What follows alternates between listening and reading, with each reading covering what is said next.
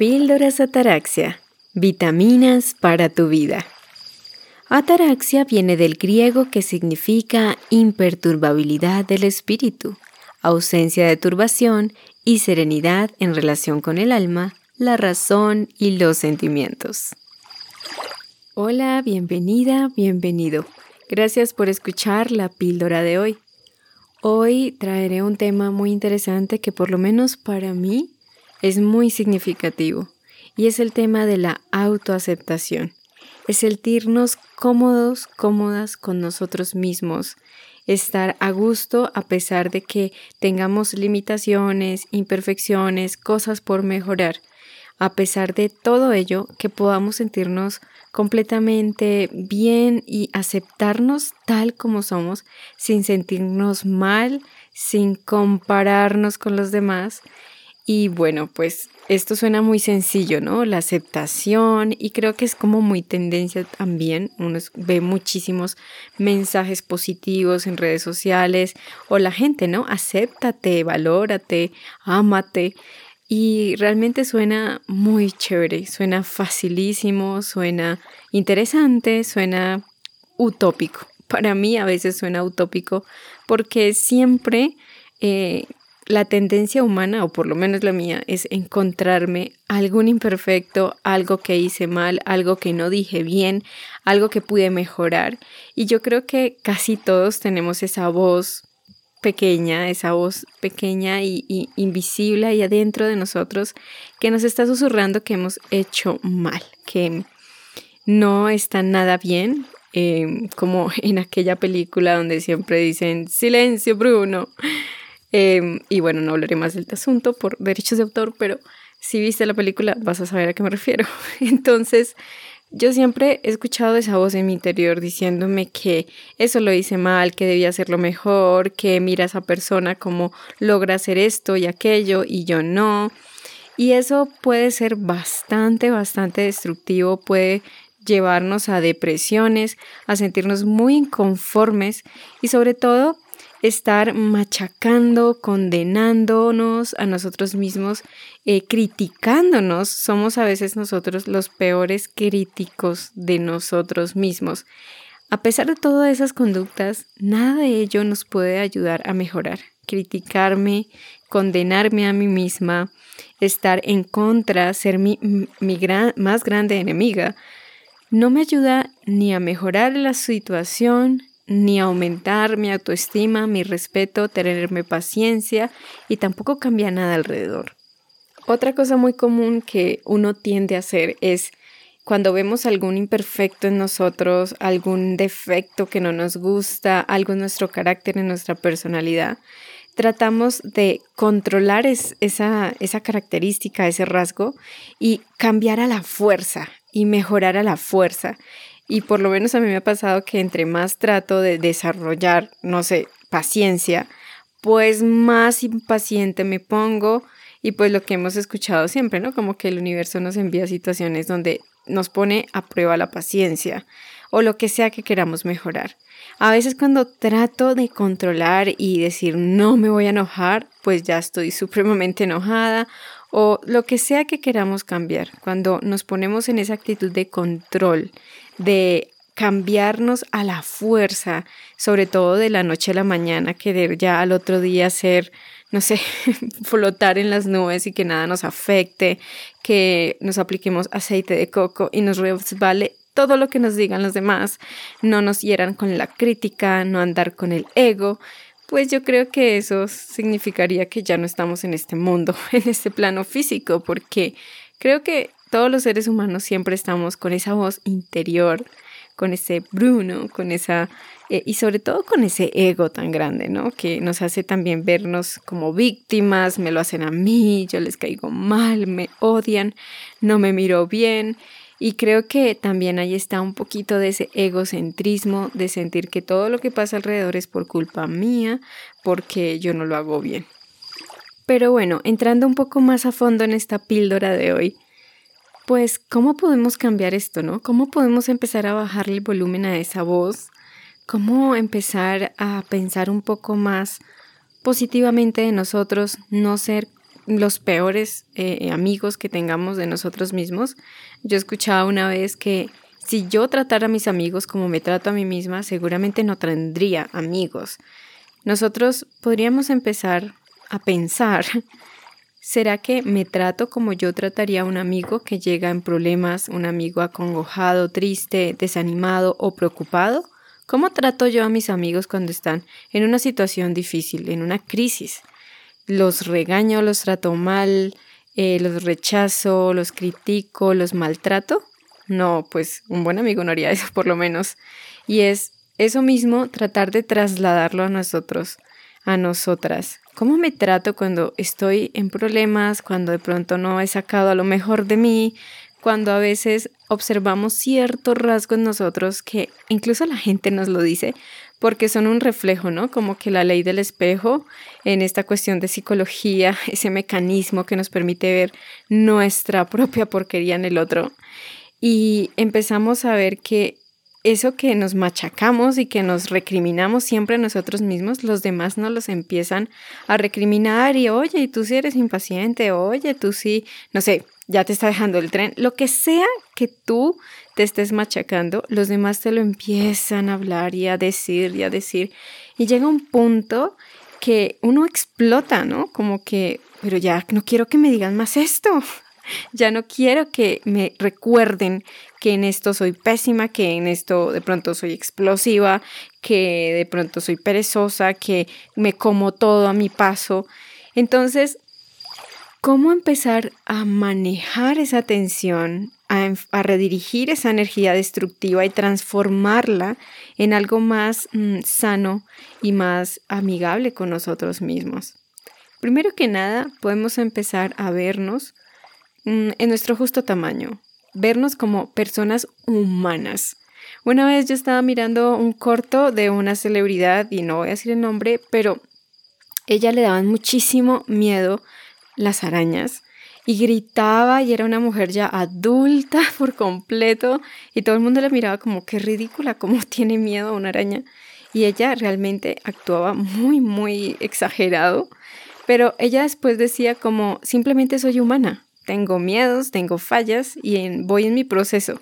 Y yo creo que me gustó muchísimo esa respuesta porque a veces nosotros tenemos unas expectativas demasiado altas de nosotros mismos, de cómo deberíamos ser, de lo mucho que tenemos que cambiar.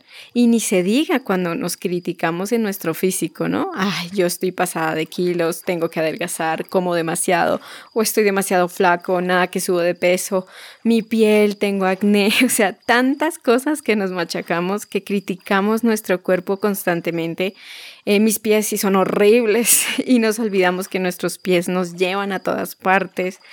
Tantas cosas que nos machacamos y estamos criticándonos, criticándonos, como tejiendo una telaraña o una tela de araña, como lo digan en tu país, en tu mente, ¿no? Tejiendo, tejiendo, tejiendo, soy lo peor, no me gusto, lo hice mal, qué ridículo, van a pensar lo peor de mí, etcétera, ¿no?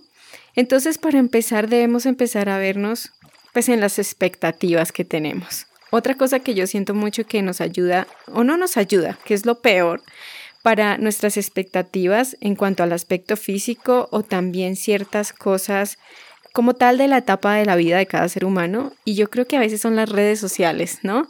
Allá es un buen punto de comparación con otros seres humanos, es un gran comparadero, lo llamaría así, porque apenas entramos a la red social empezamos a ver, bueno, ya tiene carro, ya está trabajando, ya tiene pareja, ya se casó, ya tiene hijos, eh, consiguió una nueva novia, mira, ya se recuperó, mira cómo se adelgazó, se operó, etcétera, etcétera. Y empezamos a compararnos, que yo creo que es uno de los Hábitos más destructivos que podemos hacer es compararnos con otros. Creo que la única comparación sana que podríamos tener es compararnos con el yo del pasado, ¿no? Cómo he mejorado, cómo he cambiado, qué puedo seguir mejorando, qué puedo seguir evolucionando en mi vida. Entonces, volviendo al punto de las redes sociales, allí también eh, muchas cosas de las que vemos no son realidad sobre todo en lo del aspecto físico, los supermodelos, eh, la piel, eh, que son prácticamente súper delgadísimos. O sea, yo creo que este tema ya está muy trillado, pero es real, ¿no? Como que todo lo que hace el Photoshop esas ediciones de imágenes, de fotos, y creo que sobre todo las mujeres, y yo creo que obviamente también hombres, estamos obsesionados pensando, no soy como esa persona de la foto, pero a veces ni esa persona de la foto en la realidad es como está editada en esa foto.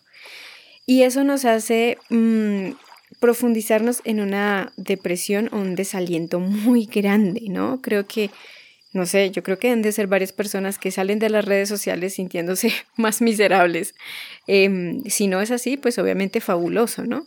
Pero yo creo que eso también hay que tenerlo en cuenta, ¿no? Siempre miramos al vecino, ¿no? Su césped es más verde, su carro es más grande, su esposo es más chévere, más bonito, más guapo o más dinero, tiene hijos más juiciosos y un sinfín de cosas que nunca estamos a gusto. No aceptamos, si no nos aceptamos nosotros mismos, menos vamos a aceptar nuestra pareja, nuestros hijos, nuestras mascotas, incluso nuestro cuerpo, nuestra empresa, nuestros logros, nuestro trabajo. Todo va a estar lleno de desaprobación. Siempre le va a faltar para que llene ese plus que nos proponemos. Entonces ahí donde venimos desarrollando este punto, ¿no? De ver nuestras expectativas. ¿Están demasiado desfasadas? ¿Son realistas? ¿Están acorde a mis... Mm, a mi realidad, ¿no? A veces también en este tema de bajar o de subir de peso y mantener la línea, a veces nos exigimos tanto cuando cada cuerpo es diferente, cada metabolismo, cada eh, persona tiene necesidades distintas en su cuerpo, pero nos encajamos, ¿no? Y salimos destrozados de la báscula porque no marcó el número que queremos. Entonces, pues son muchas las maneras que podemos empezar a repasar si nuestras expectativas están demasiado altas e irreales.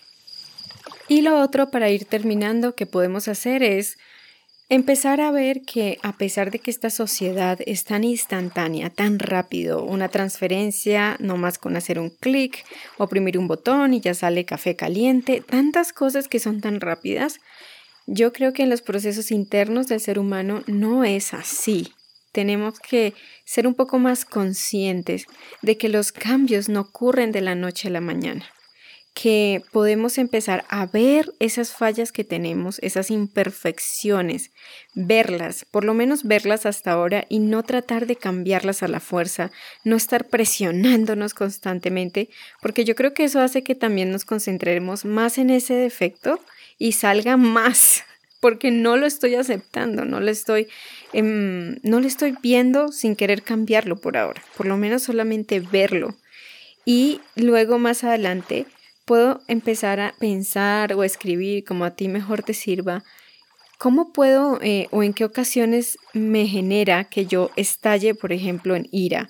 ¿O qué me genera a mí estar como con ansiedad de comer y comer o de no querer levantarme? Ver, ¿no? Ver también si tal vez tenemos en nuestro cuerpo alguna insuficiencia, ¿no? Hay mucha gente que desconoce, un ejemplo, tiene problemas en la tiroides y de pronto se critican, no me puedo levantar de la cama, estoy mal y a veces es que tienen una condición, no sé, de hormonas o de la bioquímica del organismo y ni lo sabemos, ¿no?